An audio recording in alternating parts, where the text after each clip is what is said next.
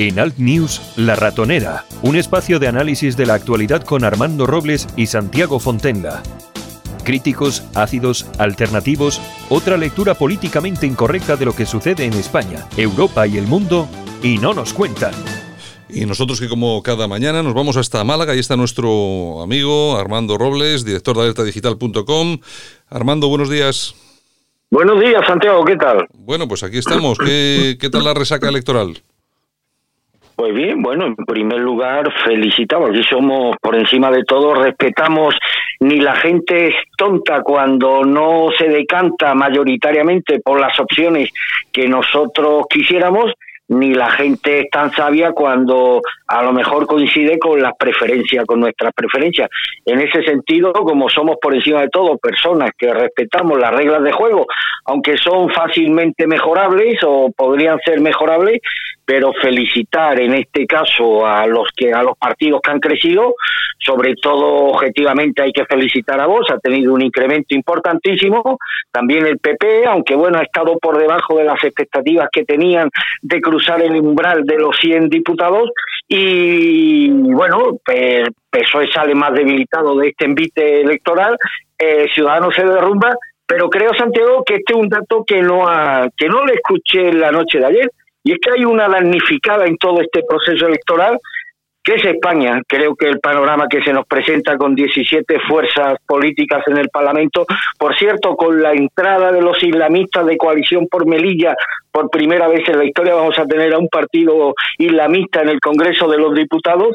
Y en fin, y, y la suma PSOE-Podemos suma 10 escaños menos que, que, que lo que salió de las elecciones de abril. Si entonces no pudieron alcanzar un acuerdo, no encontraría lógico que ahora, mucho más debilitada, estas dos fuerzas políticas alcanzaran el acuerdo que entonces no fue, no fue posible.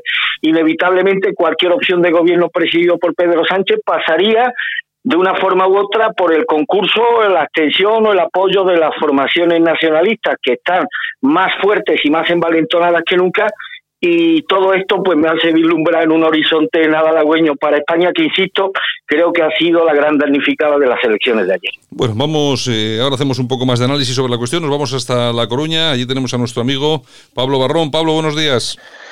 Buenos días, compañeros y amigos. ¿Qué tal, qué, tal tú la resaca electoral? Pues hombre, pues imagínate, también con, con mucha sorpresa en algún caso por exceso y por defecto. Pero claro, yo tengo una ventaja, que ir después de Armando en una tertulia, como él ya lo dice todo, se le compra todo y ya queda, ya queda muy poquito que, decir. Yo estoy sorprendido, sorprendido por el aumento de, de, Vox, de, escaños, ¿eh? y lo decíamos además, que no, que no me salían las cuentas, que no, no salían, bueno, han salido, eh, supongo, supongo que es que habría mucha más gente en Ciudadanos de la que nosotros pensábamos que estaban dispuestos a votar a votar a Vox. esa, es la, esa, es la, única lectura, porque claro, si encima el PP también sube, pues ya me dirás de dónde, bueno, de la abstención también. sí, pero la abstención debía tener también. Yo creo, yo creo, Pablo, que efectivamente y Armando, yo creo que los, los escaños de Vox básicamente tienen que salir de, de Ciudadanos. Pues sí, y era una ecuación en la que yo eh, erré estrepitosamente, yo he dicho, y como, bueno, a mí me gusta entonar el mea culpa cuando me equivoco, dije en este programa que no veía factible esa opción. Digo, no veo yo al votante de Ciudadanos muy proclive a votar a Vox, lo veo más proclive a votar al PP e incluso al PSOE. Bueno, pues eh, erré estrepitosamente, me equivoqué. Había ahí un nicho de electores de Ciudadanos mucho más propenso al proyecto ideológico que representa Vox del que yo había imaginado Santiago. Bueno, y... Desde eh, luego, a mí, a mí me pasaba igual. Yo además que, que, como sabéis, eh, conocí Ciudadanos cuando, cuando era gente normal, cuando Albert, Rivera se llamaba Alberto y se podía hablar con él. Y bueno, montó un partido con una serie de, gente que no sabía exactamente eh, lo que tenían que decir y luego con enfadados de, de, de PP y de, y del, y del PSOE. Los del PSOE, estos últimos, son los que se le estaban yendo a, a, gajos eh, porque por su deriva a la derecha, por eso como no existía Vox, pues yo no podía entender tampoco, igual que, que Armando, cómo, cómo se podía ir gente de Ciudadanos a Vox. Pero claro, eh, evidentemente ahí estaban. Sí, hombre, yo creo que ha habido ahí una cuestión, sobre todo, el tema de unidad nacional, que creo que ha sido fundamental a la hora de, de, ese trasvase de votos. En, toda, en todo caso, eh, Armando, lo que nos espera ahora es un tema muy complicado. Yo creo que ayer por la noche, tanto Sánchez como Casado creo que se guiñaron el ojo, pero no sé yo hasta qué punto, porque, porque yo creo que es prácticamente inviable que estos lleguen a un acuerdo de gran coalición para gobernar este país. El panorama es indiablado, Santiago, en el Parlamento, con formaciones como la CUP, que ya han dicho que van a intentar romper la institucionalidad del Estado, con la presencia por primera vez de un partido islamista, con la legitimación que han tenido los partidos separatistas catalanes, insisto, en el peor escenario posible para ellos, con una Cataluña en llama, y sin embargo la gente, oye, que es que una de las regiones donde prácticamente no ha habido alteración de los resultados, más allá del declive de ciudadanos, como en el resto de España ha sido en Cataluña, sorprendentemente. El PP por ciento, el PP incrementa un diputado por Barcelona, me parece un éxito personal extraordinario de Cayetán Álvarez de Toledo, pero fíjate tú que en las regiones con mayoría separatista, como en el País Vasco y demás, el PNV aumenta en uno su representación, el bloque nacionalista gallego después de muchos años tiene un diputado, es decir, que vamos a tener un Congreso muy fragmentado con una presencia muy numerosa de formaciones eh, separatistas que ya no esconden sus intenciones de destruir la institucionalidad del Estado e incluso incluso la, la, Constitución y en medio de este pandemonium pues desgraciadamente para Pedro Sánchez la aritmética le obliga si quiere seguir gobernando a tener que pactar sí o sí con Podemos y a tener que buscar la complicidad, el apoyo o la, o la abstención de, de, estas formaciones separatistas que ayer en sus celebraciones lo decían claramente.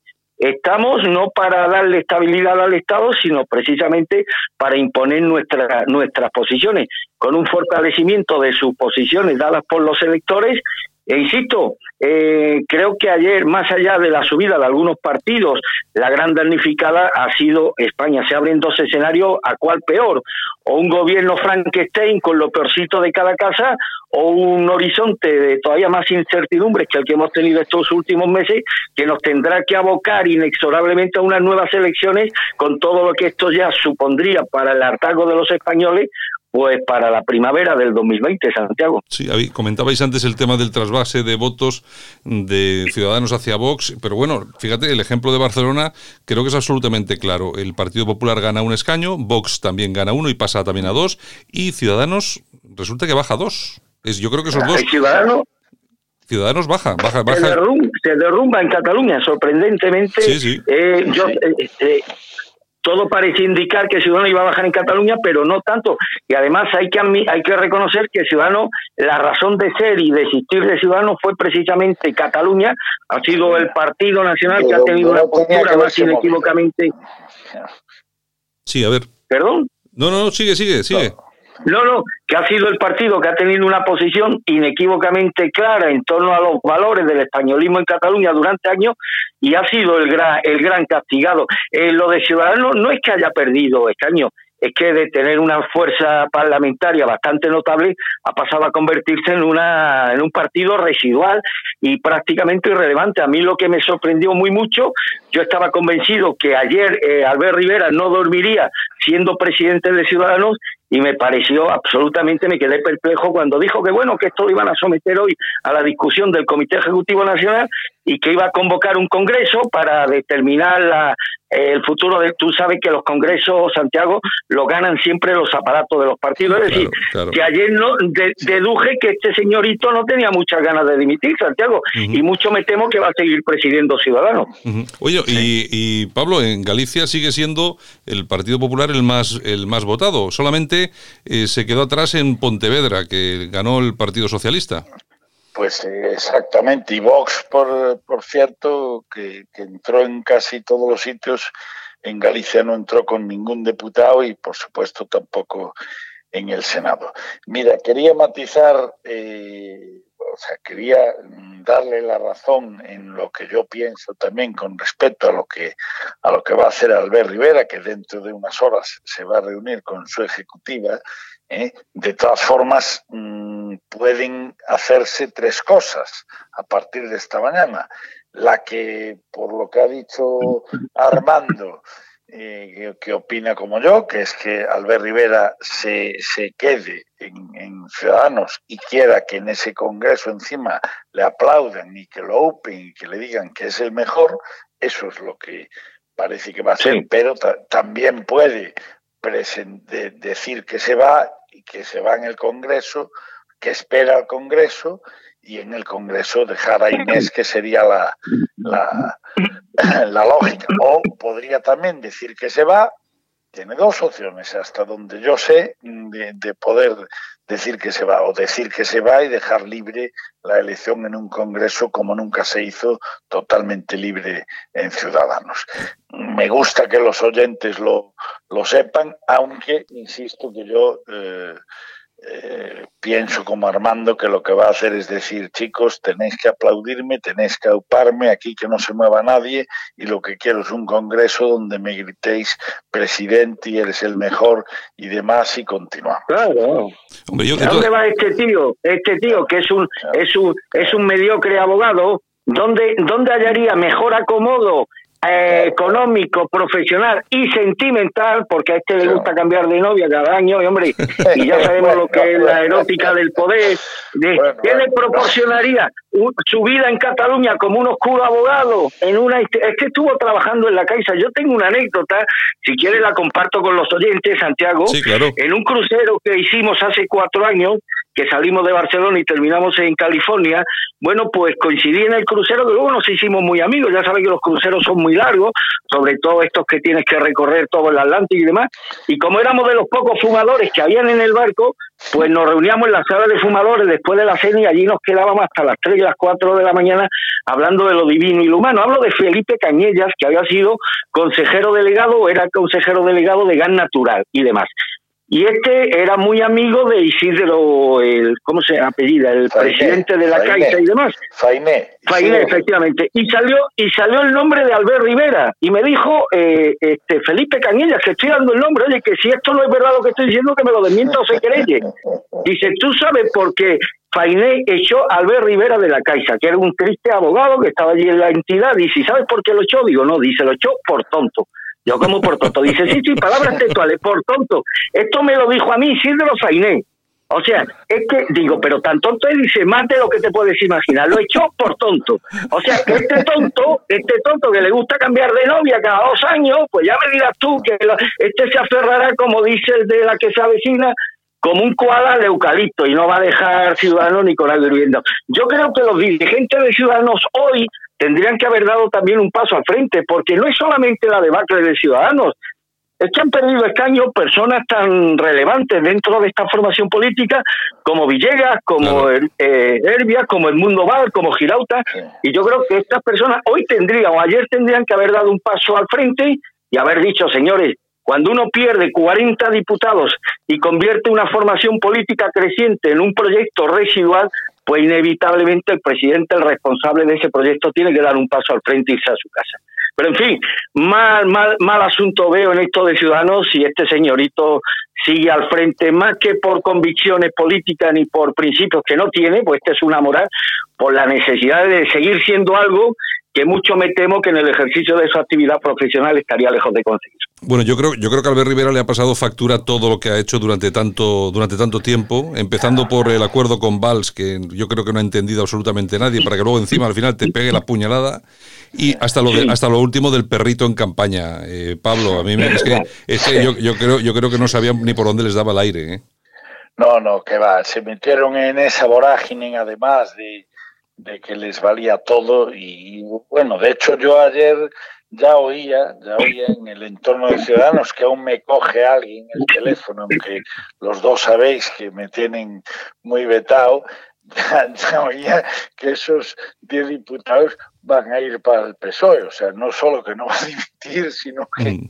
sino que ahora le va a dar claramente el apoyo al PSOE. eso, eso mientras esté Rivera va, va a seguir existiendo sin ningún problema. Va a ser la característica de Ciudadanos que va a estar siempre con, con quien le convenga a él, no a España ni, ni, ni a los suyos. Mm. Y todos esos que han quedado fuera, pues espero que, reaccionen y que hagan un poquito de fuerza para intentar sacarlo, pero tal como están los estatutos y demás va a ser muy, muy, muy complicado. ¿eh? Bueno, y el Partido Popular... Sí, dime, dime Armando. No, si me permite una puntualización, Santiago, yendo de antemano mi felicitación a vos por el resultado tan espectacular que ha tenido. Felicito a todos los oyentes, que sé que hay muchos que están en la órbita de vos. De verdad, mi felicitación y lo digo sin ningún tipo de reserva ni acritud. ¿eh? A mí me hubiera gustado otros resultados mejores para España, pero en fin, hay que admitir el gran éxito de vos, como también el crecimiento del Partido Popular. Pero hubo una cosa que ayer dijo Abachar que no no se corresponde con la realidad y también hay que matizarla. En el discurso, bueno, también buido por toda la euforia inevitable en este, en este tipo de circunstancias, dijo que nunca se había dado en la historia del parlamentarismo español un partido nuevo que haya crecido tanto, que haya tenido más, más representación parlamentaria en tan poco tiempo. Bueno, pues hay que recordarle que Unidas Podemos, a los dos años de constituirse, obtuvo 71 diputados en el Congreso de los Diputados. Unidas Podemos. 71 diputados que ahora han quedado reducidos a 40. Efectivamente. Bueno, oye, bueno, si os parece, el Partido Popular, el aumento de voto, que, bueno, siendo importante, a mí no me parece que sea para echar cohetes, con esos 87, y, y, por ejemplo, desaparece, sigue desaparecido de circunscripciones tan importantes como el País Vasco, que, donde no ha conseguido ni un solo escaño, Pablo. Es cierto, sí, sí, en el País Vasco no, no entró el PP, Vos es la primera fuerza en Murcia, increíble Ciudadanos desaparece en Galicia y Bildu entra con grupo propio que manda narices. son cuatro notas que yo tenía así del resumen de ayer de lo que de lo que me llamó así más o menos la atención. Bueno, pues ya lo ves, el, en el PP no pueden estar contentos en absoluto. ¿eh? Lo que pasa es que, bueno, Casado al final sube, estaba en la UBI, tenía el aliento de, de Alberto Núñez Feijóo y que los que lo quieren llevar para Madrid y bueno, eso pues parcialmente le puede dar un respiro, pero todo lo que no fuera para él eh, ser el presidente del gobierno a partir de mañana sería un fracaso y para eso hacían falta los, los 100 diputados de los cuales se han quedado muy lejos con, con 88. 88, sí. Bueno, y la, y, la, y la rueda de prensa, bueno, esa salida que, que, antes en, el, en Génova se hacía al balcón eh, para felicitar y tal. Bueno, ayer se quedó en algo anecdótico. Creo que había como 100 personas nada más escuchando a Pablo Casado. Una cosa donde se, se, nota que la cosa está desangelada, ¿eh, Armando? Hombre, yo es que han cambiado muchas cosas. Yo recuerdo los famosos mítines del PP en la Plaza de Toros de Valencia con llenos absolutos. Ni Manolete en sus mejores tiempos llenaba tanto los tendidos de Valencia como los llenaba Rita Barberá y el PP, de, incluso el de Rajoy y demás. Y bueno, eh, el, mitin fin de, de campaña del PP fue en un invernadero dentro de la Plaza de Toros de las Ventas. Y claro, hubo una vista aérea y era bastante patético ver ahí el invernadero en el, en el albero que ahí podían haber dos mil personas, nada que ver con el entusiasmo que despertaba entre sus bases el PP hace, hace unos años. Pero en fin, creo que el PP ha maquillado, bueno, pues tiene una mm, eh, un, moderadas razones Pablo Casado para sentirse satisfecho. Hay que reconocer que han aumentado en 40 el número de diputados con respecto a abril, han, han subido, me parece que han sido un millón, un millón de votos, han conseguido... Sí, Armando. Sí, Armando. Armando, creo que nos, creo que nos hemos quedado. mayoría ah. absoluta al PSOE en el Senado. Sí. Sí, no, que te habíamos perdido, Armando. Sigue, sigue. Eh, me, escucha, no? Sí, te escucho perfectamente, sí. ¿Me escuchas? Sí, sí, te escucho, te escucho. No, pues entonces tiene un. Eh, el, PP ha tenido, pues bueno, motivos para sentirse, bueno, satisfecho por el incremento que ha tenido, pero como dice el compañero Pablo, no es la medida que a lo mejor algunos de ellos de ellos esperaban. Eh, yo no sé cuál va a ser la estrategia del PP a partir de ahora. Eh, diré, no, eh, Vox le, está eh, pisando los talones. No, hombre, hay todavía una diferencia muy notable en número de escaños, en número de votos entre el Partido Popular y Vox. yo creo que el principal error de Pablo Casado sería establecer cualquier tipo de intente con el Partido Socialista, con Pedro Sánchez, creo que esto no lo entenderían eh, la mayoría de, de los votantes. Y en fin, moderado optimismo por parte del Partido Popular ante un incremento que elaboraban todas las encuestas, pero también era verdad, es verdad que no era, no era difícil subir después del resultado tan catastrófico que tuvo en el mes de abril. Bueno, y un, dato interesante, no, muy interesante, eh, Vox, como ha dicho Pablo, gana las elecciones en Murcia, pero también las gana en Ceuta. Pablo, eh, eh, estamos, estamos, estamos hablando ya de, ganar elecciones en territorios tan complejos, sobre todo Murcia, que era absolutamente PP hasta hace, pues eso, 24 horas, y Ceuta, que es un punto caliente. Sí, porque además nadie, nadie tiene duda que todo ese ascenso de voz, todos esos escaños y sobre todo Murcia, que ya fue siempre, y Ceuta del PP, todos esos votos, imagínate esos con la ley de ON, esos mismos votos en, en, en la casilla del, del PP. Eh, al final eso es donde tienen que hacer el análisis al final eh, la gente de, de, Casado, ¿no? que está muy bien, sí, 22 escaños más, pero al final lo que han perdido y sobre todo dónde se les ha colado vos.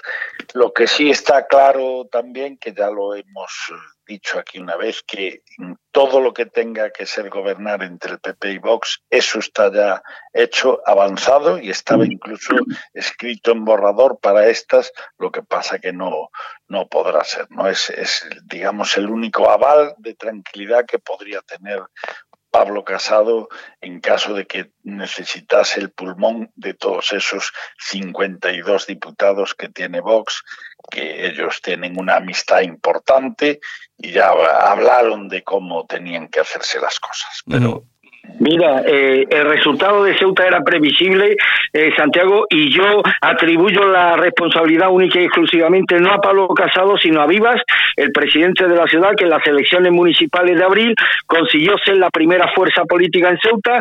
Vox le ofreció el apoyo para alcanzar entre ambos una mayoría absoluta y Vivas rechazó el apoyo de Vox y consiguió, bueno, pues la abstención técnica del PSOE, de Ciudadanos y, no y de un partido musulmán para, para, para ser presidente. Yo creo que esto el electorado de origen español de Ceuta no se lo ha perdonado a Vivas, a Vivas y ha aglutinado su voto en torno, en torno a vos. La gente de Ceuta, que son muy españoles, como la de Melilla, pues no entendían como un presidente del Partido Popular prefirió rechazar el apoyo de Vox para su investidura y en cambio aceptó los apoyos del Partido Socialista y del partido y del partido y de un partido musulmán. Esto hizo bueno que todo el voto español de Ceuta se haya aglutinado en torno al PP, como en Melilla todo el voto español se eh, eh, perdón, en Ceuta se ha aglutinado en torno a Vox y en Melilla se ha aglutinado en torno al, al PP que por primera vez en 20 años ha perdido las elecciones y no va a tener un diputado en el Congreso por 100 votos, que es lo que le saca el partido musulmán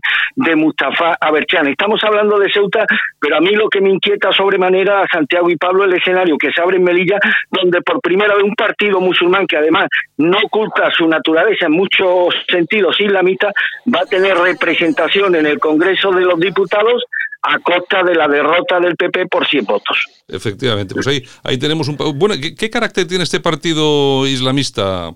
Armando, tú que lo conoces bien. Yo conozco personalmente a Mustafa Berchan, me puso una querella hace 15 años, bueno, ¿quién no me ha puesto a mí una querella en este país? me puso una querella hace 15 años, pero luego tengo que reconocerle que el hombre se vino a razón y la retiró, gracias a la mediación del Enrique Palacio, que había sido presidente de la ciudad autónoma de Melilla, que era muy amigo mío y también era muy amigo de él, y bueno, el hombre eh, terció y me y, retiró la querella. Eh, y, y me puso una querella porque yo, bueno, quise demostrar que este hombre que estudió, por cierto, medicina en Afganistán, ya para mí es una tendencia un tío que estudia medicina en Afganistán y no en Granada, por ejemplo, pues quise, quise, quise demostrar los vínculos que había tenido, que tenía su partido con alguna de las peores organizaciones islamistas del Magreb y demás. Él me puso una querella por injuria que, insisto, también hay que reconocer que la retiró. Es un partido con una naturaleza de naturaleza islamista que cuenta con algo que, que, es fundamental y es la fiabilidad del voto musulmán. Es decir, el musulmán le da igual quien se presenta, siempre va a votar a uno de los suyos. Él ha aprovechado muy bien el tirón que tiene la comunidad musulmana en Melilla, donde ya prácticamente demográficamente casi es mayoritaria, en barrios como La Cañada, como Las Palmeras, como el Hipódromo, como la Hípica y tal, donde bueno pues empiezan a ser empieza empieza a ser a ser eh, decisivo él ha directamente al sentimiento de los musulmanes. Por primera vez en la historia podemos tener un musulmán en el Congreso de los Diputados. La religión es lo primero y siempre tendremos un signo identitario que nos diferenciará del resto de los partidos políticos españoles que es nuestra pertenencia una obediencia sagrada que esto no lo no lo van a poder ofrecer nunca ni el PSOE ni el Partido Popular y esta gente que tú sabes que raciona de una manera instintiva y atavica, pues no ha tenido dudas, lo, lo lleva haciendo desde hace años, pero es que nunca como ahora la población musulmana había sido demográficamente tan decisiva en una circunscripción tan importante como Melilla. De ahí que todo el colectivo musulmán en bloque, más allá del proyecto político que presentaba Coalición por Melilla, pues haya votado en bloque a, a Mustafa mientras que en el colectivo español, pues supongo que algunos habrán votado a Vox, porque en esos 100 votos que le han faltado al Partido Popular para obtener el diputado, estoy seguro que estarán muchos de esos votantes españoles que han votado a otras formaciones, a otras formaciones políticas. Para darte una idea, Coalición por Melilla de Mustafa Berchan eh, propugna y aboga y defiende la cooficialidad del idioma eh, cherja en la ciudad autónoma de Melilla. El cherja es un dialecto del árabe que se habla en la zona norte de Marruecos, es decir, en la Dor y en la Lucema, es un, es un idioma que hablan los, las comunidades bereberes y él aboga por la cooficialidad del Cherja como idioma oficial de Melilla. A partir de ahí, pues como te puedes imaginar, las propuestas que defiende Coalición por Melilla, al menos para nuestra sensibilidad, Santiago, son literalmente aterradoras. Bueno, pues tenemos en estas elecciones, vamos a tener en el Parlamento, yo creo que, excepto honrosas excepciones, como puede ser eh, Partido Popular, Vox o Ciudadanos, vamos a tener, yo creo que lo peor de cada casa, porque, atención, tenemos con 13 diputados a Esquerra Republicana, tenemos eh, a Junts per Cataluña con 8, al PNV que sube 1 y tienen 7, vamos a tener a Bildu que sube 1 con grupo propio, con 5. Eh, tenemos a, la CUP con 2, con 2, tenemos a Más País con 3 de Rejón. Sí. Al bloque. Sí, luego tenemos al BNG, tenemos a los islamistas, tenemos al PRC, bueno, de, Revilla, que esa es otra historia y tal. Oye, y por cierto, tenemos una cosa, eh, un partido aquí que, bueno, ha surgido prácticamente de la nada, que es Teruel existe. Teruel. Sí, oye. Ah, oye, no, lo que no sé... pero eso le, va a dar un toque entrañable al Congreso. Sí, porque es socialista, ¿no? Es socialista. No, no, no, no, sé lo que no sé lo que será, pero bueno. bueno. Me, ha dado, la pinta que me dio anoche es que está más cerca del PSOE que de PP, ¿eh? Eh, el representante. ¿eh? no, no, no, no era fácil interpretar que su voto lo tiene ya asegurado Pedro Sánchez para la investidura. Si es que finalmente se presenta ella. Bueno, pero en todo, en, todo, en todo caso, lo que os comentaba es que tenemos lo peor de cada casa en este Parlamento. Es que yo creo que de aquí no puede salir nada bueno estos cuatro años que vienen, ¿eh? Falta nada más el Chicle y el Antonio Anglés en el Parlamento que sea completa la familia. ya, te digo. Eh, Pablo, ¿cómo, ¿cómo lo ves? Pues sí, sí, yo, yo estoy totalmente de acuerdo contigo. A mí en la suma normal me salen 158 para, el PSOE, le faltarían 18 para la mayoría y 151 para la parte de derechas. Pero bueno, a partir de ahí, pues claro, hay todos esos de uno, todos esos que nombrabais, que al final yo sí que estoy convencido que ahora Sánchez cogerá todo lo que sea necesario para que no haya eh, nuevas elecciones. Y eso es un problema para España, grande además. Bueno, pues nada, Pablo, pues muchas gracias por estar aquí con nosotros esta, esta mañana y estamos en, en contacto, ¿de acuerdo? Perfecto, adiós compañeros. Un abrazo, Pablo. Otro, hasta luego. Venga, hasta luego. Bueno, y eh, Armando, si te parece, eh, aparte de, lo que, de las elecciones, fíjate que no vamos a tener tiempo para hablar de esto, sí que me gustaría tratar un tema que, bueno, que no sé, está siendo yo creo que bastante importante, aunque lógicamente con todo lo que tenemos entre manos se está comentando poco, y es la salida de Evo Morales del, de, de, la presidencia de Bolivia. Eh, me parece que es un tema, eh, bueno, al final, ¿qué, qué, es lo que ha pasado ahí? ¿La gente en la calle ha sido la que ha puesto en orden las cosas o simplemente... Claro, eh, y Y es que volvemos a lo mismo, Santiago. Mira, ayer ya yo yo veía difícil, ¿no? Porque cuando estas personas, hay determinados líderes que cuando se enquistan en el poder, digo, es muy complicado echarlos y demás, pero cuando ayer ya vi el ultimátum que le dio el ejército y demás, digo, esto está, esto lo tiene, lo tiene negro. Volvemos a lo mismo, a lo que pasó en Brasil, Santiago, cuando la gente llega ya a unos niveles de pobreza donde ya la demagogia no sirve para eh, satisfacer las expectativas de las personas, cuando ya el hambre incluso se enseñorea en algunos sectores de la población boliviana,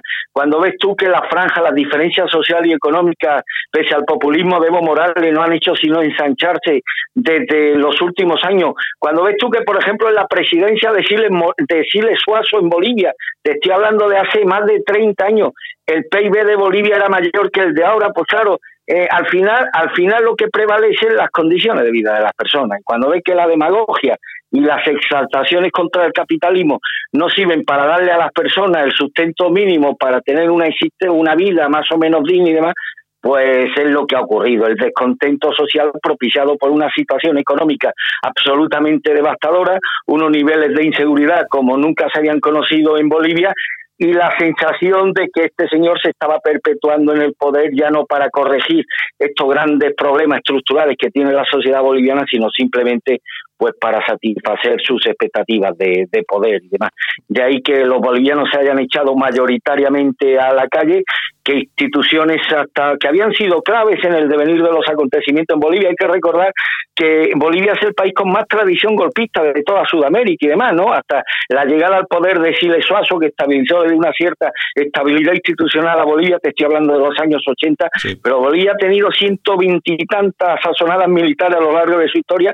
Pues bueno, ya eh, ayer la advertencia, la reconvención de los militares a Evo Morales para que abandone el poder, eh, yo creo que ya eh, sobrepasó esa línea roja que que Evo, que si yo fuera Evo Morales no no no no trataría no trataría de desafiar en los próximos en los próximos días. Yo creo si las cosas no no cambian que la salida de, de, la presidencia de Evo Morales está cantada y habrá que sumar un nuevo fracaso a estas ideologías bolivarianas redentoras que según nuestros podemistas locales iban a solucionar los problemas estructurales de, de años de, de, estos países. Hemos visto cómo el, el, socialismo bolivariano lo que ha traído a Venezuela ha sido hambre, ha sido corrupción, ha sido unos desequilibrios sociales enormes, ha sido una falta de productos básicos eh, tremendo, una situación devastadora, sin, sin equipamientos en los hospitales, sin productos alimenticios en los supermercados, con una avalancha de migrantes como no conocía Sudamérica en toda su historia, de venezolanos que han huido en multitud a los países vecinos, vemos que cuál ha sido la, herencia del socialismo bolivariano en Bolivia, con una población trabajadora mayoritariamente partidaria de que Evo Morales abandone el poder. Ya vimos lo que trajo aparejado las políticas populistas de Luna da Silva en Brasil, que hizo que la población brasileña mayoritariamente se echara en los brazos de Bolsonaro y esto que nos dice que allí donde el gobierno que allí donde el socialismo bolivariano el socialismo podemita gobierna eh, al final eh, esto se traduce en más hambre, en más desequilibrio, en más injusticia y en mayores desigualdades de todo tipo entre los ciudadanos, Santiago. El nuevo socialismo que llaman, ¿no? Que, que, nace, que, nace, que se lo inventaron. Yo, no sé si lo inventaron realmente aquí nuestros podemitas o ya venían inventados de, allá, pero bueno, la cuestión es que la cuestión, estos quieren estos quieren implantar aquí algo muy parecido a eso. Sí, además ten en cuenta que estos se han retroalimentado durante años, es decir, que algunos de los principales asesores, hombre, está datado que muchos de los asesores que tuvo Hugo Chávez y luego Maduro han sido gente de la órbita de Podemos, Monedero, Errejón y toda esta gente, me consta que ha habido este Urbán, el del colectivo anticapitalista de Podemos, ha sido uno de los que han estado asesorando, asesorando durante años a Evo Morales y demás. Es decir, que estos, estos podemitas que tenemos aquí pues, han sido algunos de los principales asesores de estos dirigentes políticos que han llevado a sus países pues al hambre, a la desesperación, a la desigualdad, a la injusticia. Y yo no sé hasta qué punto pues aparte de la responsabilidad moral que evidentemente tiene, ¿no? Porque si tú asesoras a un gobierno para que lleve el hambre a la población, no sé mm, si, si, si, con, un, si con otro sistema de justicia cabría, eh, cabría algún tipo de responsabilidad penal a estas personas que frívolamente han estado induciendo a estos dirigentes sin escrúpulos a aplicar unas medidas y aplicar unas políticas que lo único que han llevado a sus países es lo único que han llevado es el hambre y la desesperación a sus países. Bueno, pues ya veremos a ver qué es lo que pasa tanto en aquellos países como en este que queramos o no de una forma u otra, por lo menos durante los próximos cuatro años, casi con toda seguridad nos vamos a ver en, en sus manos y vamos a tener que sufrir algunas de sus políticas. Esperemos que no que no hundan el barco y que nos dejen, pues eso, a la deriva. Armando, muchas gracias y mañana volvemos. Si me permite una última cosa, felicitar a los oyentes que han votado a Vox. Ha sido el partido que ha tenido un crecimiento espectacular felicitar también al PP, aunque ha estado por debajo de lo que algunos pensábamos que iba a obtener y demás, pero mm, te reitero lo que dije al principio de mi intervención, Santiago, creo que si ayer hubo una damnificada en todo el proceso electoral, esa damnificada no fue otra que nuestra queridísima España. Eso, eso está y lo claro. vamos a ver por, lo vamos a ver por desgracia en los próximos meses. Bueno, pues eso está claro, además tienes ahí toda, toda la razón. Yo creo que sí, lo vamos a ver y lo vamos a sufrir. Así que, bueno, en fin, bueno, mañana regresamos. Armando. Un abrazo, querido amigo. En Alt News, La Ratonera, un espacio de análisis de la actualidad con Armando Robles y Santiago Fontenga. Críticos, ácidos, alternativos, otra lectura políticamente incorrecta de lo que sucede en España, Europa y el mundo, y no nos cuentan.